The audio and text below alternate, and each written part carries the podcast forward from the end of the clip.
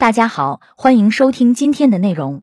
本文内容摘编自国际文化出版公司出版书籍《从倦怠到突破》，音频为部分精彩观点摘取。想要了解更多细节，还请阅读原文。本期音频还可以在喜马拉雅、懒人听书、蜻蜓、乐听、三十六课、荔枝等平台收听，搜索“笔记侠”即可。你是否经常有这样的感受？每天都觉得很累，不想上班。起床想到工作就悲伤，下班时已精疲力竭，手里的工作越来越多，专业能力却好像还不如从前。工作以外的生活更是失去热情，一切都变得很无趣。如果这些状态你都在经历，那么你可能进入了职业倦怠。一，人类正在经历低水平内卷、高水平倦怠。豆瓣上班摸鱼小队里聚集着超过四万的年轻人，在分享交流摸鱼心得。然而，打开小组会发现，每个帖子都在传递着他们的疲倦、焦虑、丧失感。人在上班，心已经想下班了。终于周五了啊！一周最开心的一天。摸鱼到心慌是一种什么样的感觉？这是大部分人进入职场后都会出现的一种现象。挫折期和淡漠期最容易出现倦怠感，面对自己的工作迷茫麻木、不知所措，甚至带有一定的厌恶。摸鱼并没有让这些人得到快乐，反而陷入了无休止的倦怠感之中。这种倦怠感，心理学上被称为职业倦怠。关于职业倦怠，知名引导师艾琳·麦克达尔在自己的书《从倦怠到突破》中这样解释：职业倦怠指由于长时间的承受压力和遭受挫折，在身体、情绪、动力三个方面经历的倦怠。简而言之，就是我们在最有能力工作的时候，反而失去了工作的动力和热情，产生倦怠感。这种倦怠感还会蔓延到我们整个生活。近日，国家语言资源监测与研究中心发布了年度十大网络用语“躺平光荣”上榜。从内卷之争到躺平自嘲，整个两二零二十一，我们都在围绕着这两个词反复跳跃。而被推上热搜的躺平与内卷背后，是无法挣脱的是整个社会环境的倦怠感。正如管清友曾说的：“我们现在进入到了一种低水平内卷、高水平倦怠的阶段。内卷不过是表征，集体倦怠感才是真正笼罩在所有人类头顶上的时代之病。整个世界都在无时无刻的经受倦怠感的折磨。在美国，研究发现，工作压力每年造成的死亡多达十二万例。”整个北美职业倦怠给公司带来的损失约在一千二百亿美元到三千亿美元。在中国，据《中国职场流动趋势年度报告》两二零二十一显示，有百分之八十九点三的人群身处焦虑之中。甚至非洲，工作压力严重的抑郁、职业倦怠、焦虑症每年会造成约四百零六亿南非兰特的损失，相当于非洲国家国内生产总值 GDP 的百分之二点二。二零一九年五月，世界卫生组织呼将职业倦怠纳入其最新版本的疾病和有关健康问题的国际统计分类。这意味着职业倦怠已经引起了世界范围的重视。文末附书中的倦怠评估表，大家可以借用这份表格去评估一下自己的倦怠程度。二是什么点燃了倦怠的火焰？职业倦怠就像是一颗突然掉进盒子的火星，焦虑、压力、不快乐迅速从工作蔓延到生活，进而导致整个盒子的燃烧。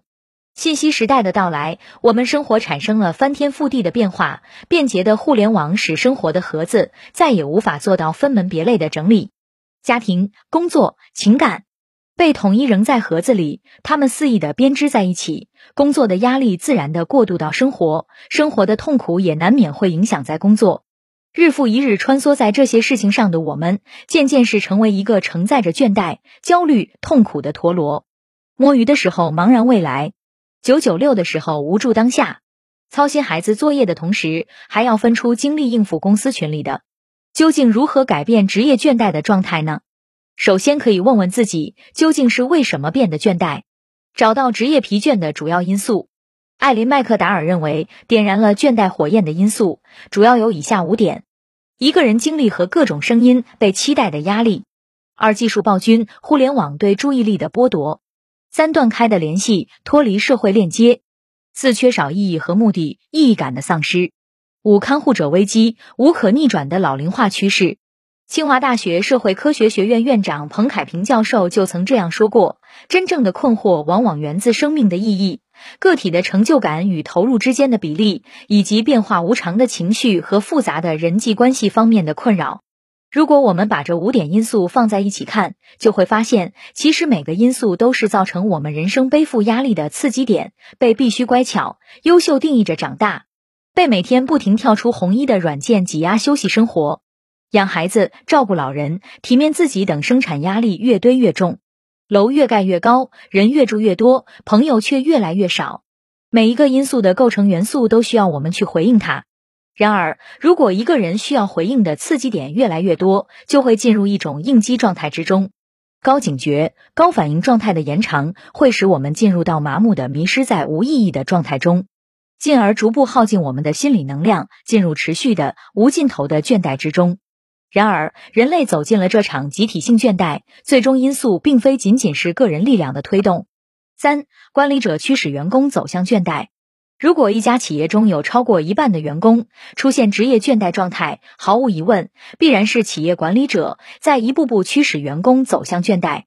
可能很多管理者看到这里的时候，开始委屈抱不平。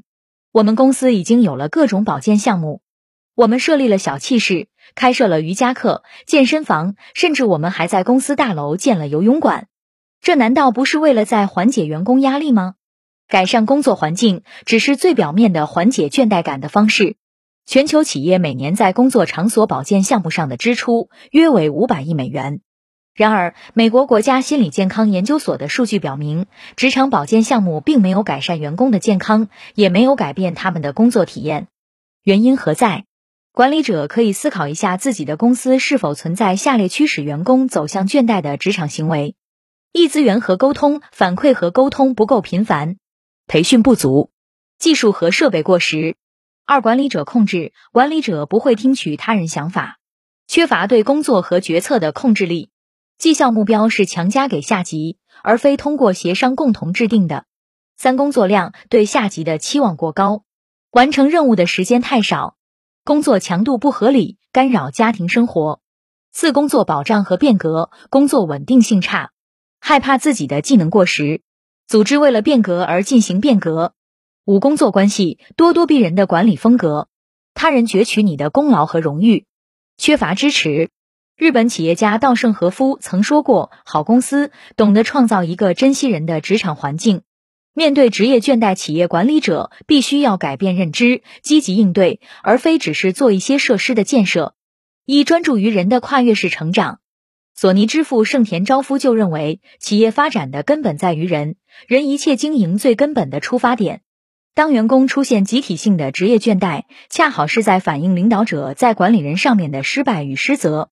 很多领导者认为，管好员工的工作效率就是看着他们干活，这恰恰相反。真正让员工高效工作的管理方法，是为其创造一个可以跨越不可能的成长环境。这并非强制规定屁股。必须待在板凳上的九九六能做到的，管理者更需要做的是建立激励容错制度，为每一位员工的成长与创新提供最大的支持。人的能力绝不是一成不变的，每个人都拥有非凡的可能性，都能做到远远超乎自己想象的事情。这是全球心流体验专家史蒂芬·科特勒在其《跨越不可能》一书中提到的一个观点：只要有合适的方法与环境，每个人都能实现跨越不可能的成长。而当企业内的每个员工都是在无倦怠的工作、成长，那么一切关于管理的问题都迎刃而解了。二、减少组织内的无效流程。组织内流程建设的目的是让组织工作更加流畅、高效、便利，但很多企业却把流程越做越多、越做越复杂、越做越成为了组织工作的绊脚石。明明在微信群三两句话就能说得清楚的事情，非要拉一群无关紧要的人开一场漫长的会议，领导讲话、PPT 演示和被与项目无关的沉默一族。组织内部流程建设的目的是服务，是赋能，而不是管控员工的每一步行动。三、建立上下一心的企业文化。任正非曾经说过，管理的本质一直没有变，而真正拿不走学，不会又是企业核心竞争力的，只有企业文化。企业文化必须要自上而下的影响，进而达到上下一心的效果，而不是管理者直接向员工传达的割裂的企业文化。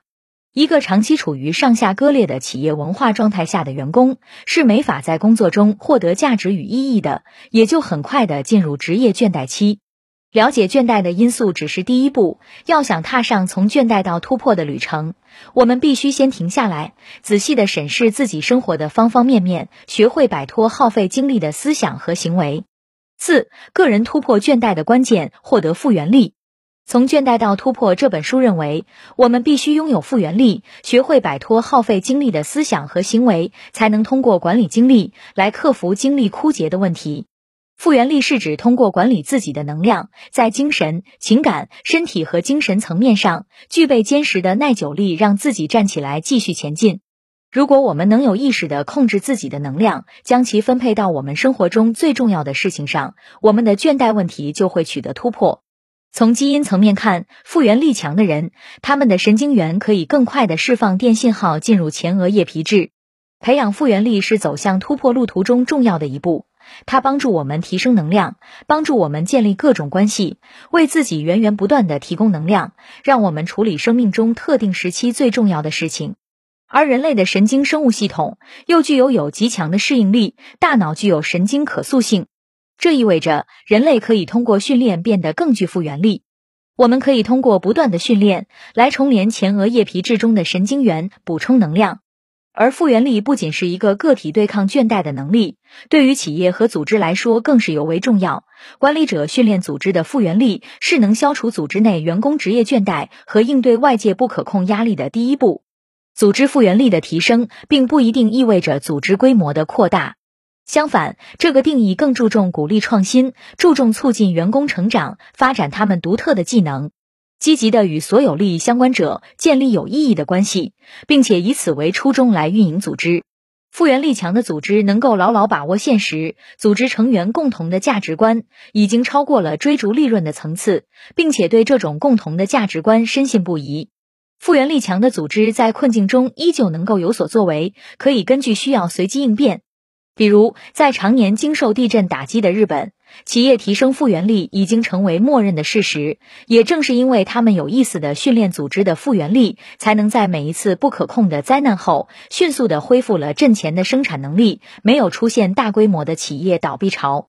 那些不能灵活的做出改变，或者存在仅仅是为了塞满少数人钱袋的公司，他们最终均以倒闭收场。这说明，有复原力的组织是拥有成长型思维。而非固定型思维的组织。研究发现，培养成长型思维模式，不仅可以造就对于学习的热爱，同时也能培养出面对挑战或者挫折时的复原力。处理生活中的压力，这不可能一蹴而就。就像园艺工作，你需要耕耘，必须松土、播种、浇水、施肥，还要像除草一样，除去妨碍新型为养成的障碍。那么，究竟该如何进行复原力训练呢？关键在于找到复原力的核心所在。五，能量是突破的关键所在，也是复原力的核心。我们思考、感觉和行为之间的关系，可以为我们创造能量，也能耗尽我们的能量。而我们之所以会感觉到倦怠，正是因为这些能量的消耗。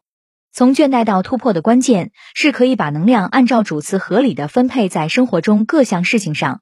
首先要解决的问题，你把能量投入了哪里？如果你现在还是不清楚你最宝贵的东西，也就是你的能量流向了何方，那么你可以先做一个 CAS 扫描。CAS 是三个英文单词的首字母。Check 检查，检查哪些事物占据了你的时间。Assess 评估，评估这些事物为什么和怎么样占据了你的时间，它们是否有价值。Take 采取，采取行动，补救、避免、修改或者接受。具体操作如下：拿出一个笔记本，画出三列。在每列的第一行依次写入时间、事情、人物，然后每一列画出七个部分，对应一周七天。在一周的时间里，从起床的一刻开始，直到上床睡觉，把所有的事情都记录在表格里。在一天之中，简要的写下你在做什么，花费了多长时间，涉及哪些人。只需坚持三天这个练习，你就会发现哪些行为模式正在消耗你的能量，发现生活中哪些人吸干了你的能量，发现哪些情况下是你允许甚至促成了自己能量消耗的。此外，还可以从头、心、手和幽默感这个四个维度寻找职业倦怠的突破口。具体方式如下：设定界限，区分生活中的主次，锻炼标志性的长处，练习设定反向目标，商讨每一项工作任务。诺贝尔文学奖得赫尔曼·黑塞的曾写过一首诗：“我天天赶路，却没有目标，从不想停下来歇一歇脚。我的路似乎没有尽头，终于发现我只是在转圈，于是对旅行感到厌倦。”这本从倦怠到突破告诉我们，面对倦怠，我们并不是无处可逃的，每个人都可以学会一些方法去逃离倦怠，实现突破。亲爱的听众朋友，今天的分享就到这里，感谢您的收听。有任何感想和建议，您都可以在评论区留言。新商业干货就看笔记侠。